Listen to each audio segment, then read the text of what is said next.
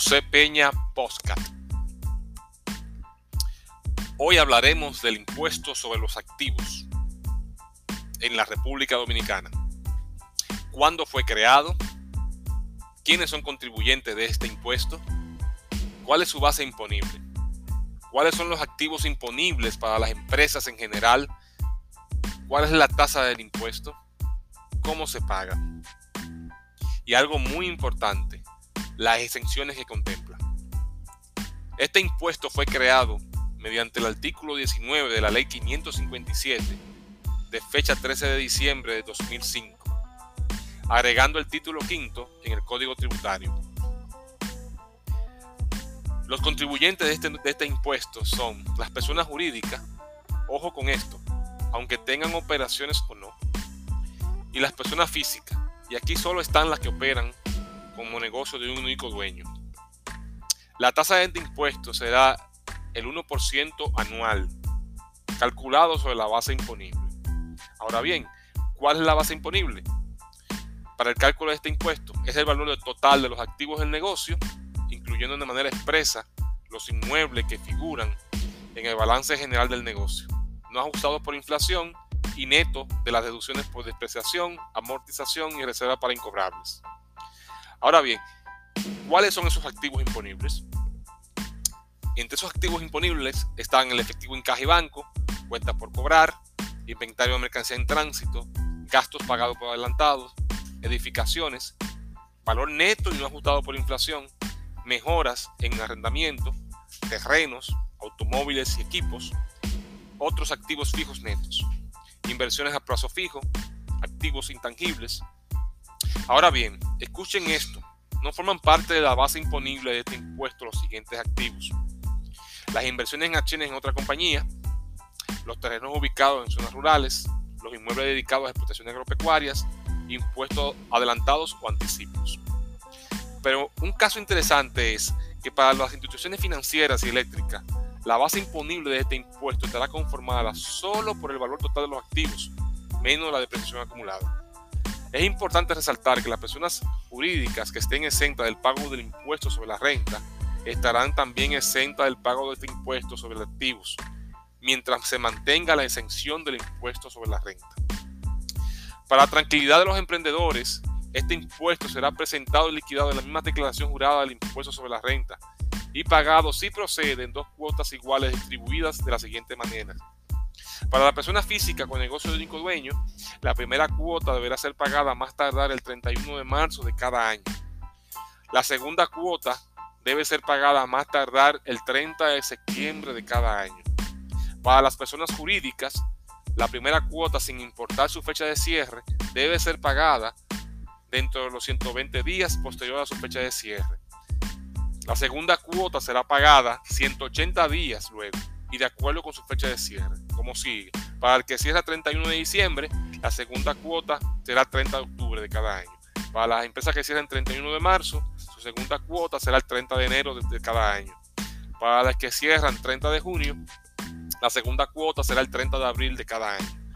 Para la fecha de cierre 30 de septiembre, la segunda cuota será el 30 de julio de cada año. El monto liquidado por concepto del impuesto sobre la renta se considerará un crédito contra el impuesto sobre los activos correspondiente al mismo ejercicio. Si el monto liquidado por impuesto sobre la renta fuese igual o superior al impuesto sobre los activos a pagar, se considerará extinguida la obligación de pago de este último. En el caso de que luego de aplicado el crédito existiese una diferencia a pagar por concepto de impuesto sobre los activos, por ser el monto de este superior al impuesto sobre la renta, el contribuyente pagará la diferencia a favor del fisco en dos cuotas previas. A pesar de lo anterior, los negocios podrán beneficiarse de la exclusión temporal. ¿Pero qué es una exclusión temporal? Es un beneficio temporal que se concede a los negocios que tengan inversiones de capital intensivo o aquellas empresas cuyo ciclo de instalación, producción e inicio de operaciones sea mayor de un año. Para determinados activos sean excluidos de la base imponible del impuesto sobre activos debiendo el negocio demostrar que sus activos califican, uno, como de capital intensivo o dos, provienen de inversión cuyo ciclo de, instalación es superior a un año. Ahora vamos a explicar en detalle para la exclusión temporal, ¿por qué debe, debe ser inversión de capital intensivo? Primero debemos definir qué son inversiones de capital intensivo. Son aquellas inversiones en una rama o proceso productivo que emplean más capital que otros factores de producción para la producción de bienes y servicios. Se considerará que una inversión es de capital intensivo cuando el valor de los activos netos adquiridos sea superior al 50% del total de los activos del negocio. En segundo lugar, pueden ser inversiones que por la naturaleza de su actividad tengan un ciclo de instalación, producción e inicio de operaciones mayor de un año. Estas inversiones pueden ser realizadas por empresas nuevas o no, siempre y cuando los activos hayan sido incorporados por primera vez durante el año fiscal que se declara. La solicitud de exclusión temporal debe ser presentada por escrito a la DGI con una justificación detallada de las razones en las cuales se fundamenta, analizando las evidencias correspondientes y cualquier otra evidencia o informe técnico o profesional que le, quiera la administración.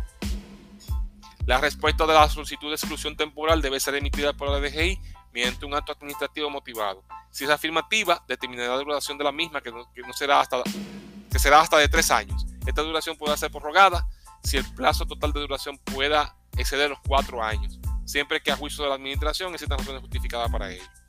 En el caso de que la exclusión temporal sea denegada, la DGI emitirá un acto administrativo motivando las razones de dicha negación. No habrá exclusión temporal en los siguientes casos. Escuchen bien. Cuando la titularidad de los activos haya sido transferida en virtud de fusiones o cuando los activos hayan sido transferidos por otra u otras personas jurídicas que hayan gozado total o parcialmente de esta extensión. ¿Y qué pasa con los contribuyentes que presenten pérdidas en su declaración jurada de impuestos sobre la renta? Podrán solicitar para ese año la exención temporal del impuesto a los activos. Para concluir, la evolución de la recaudación de la administración tributaria de este impuesto en los últimos cinco años ha sido como sigue. Para el 2017 se recaudaron 4.112 millones de pesos. En el 2018, 4.160 millones de pesos en el 2019 5.155 millones de pesos. En el 2020 4.285 millones de pesos. Y en el 2021 8.188 millones de pesos. La disminución en 2020 está relacionada con las medidas fiscales adoptadas por el gobierno para hacer frente a la pandemia, como fue la exoneración de la primera cuota a las micro y pequeñas empresas, exceptuando las empresas con cierre el 31 de diciembre. El impuesto al activo se concibió en 2005 con carácter transitorio para generar ingresos fiscales ante la entrada en vigor del DDFCAT, sin que esto representara mayores esfuerzos administrativos por parte de la administración tributaria y, y, convertirse en un impuesto mínimo del impuesto sobre la renta. En ese sentido, la ley 253.12 estableció que debía eliminarse el citado impuesto si se alcanzaba una presión tributaria del 16%, como lo establece la ley de estrategia nacional.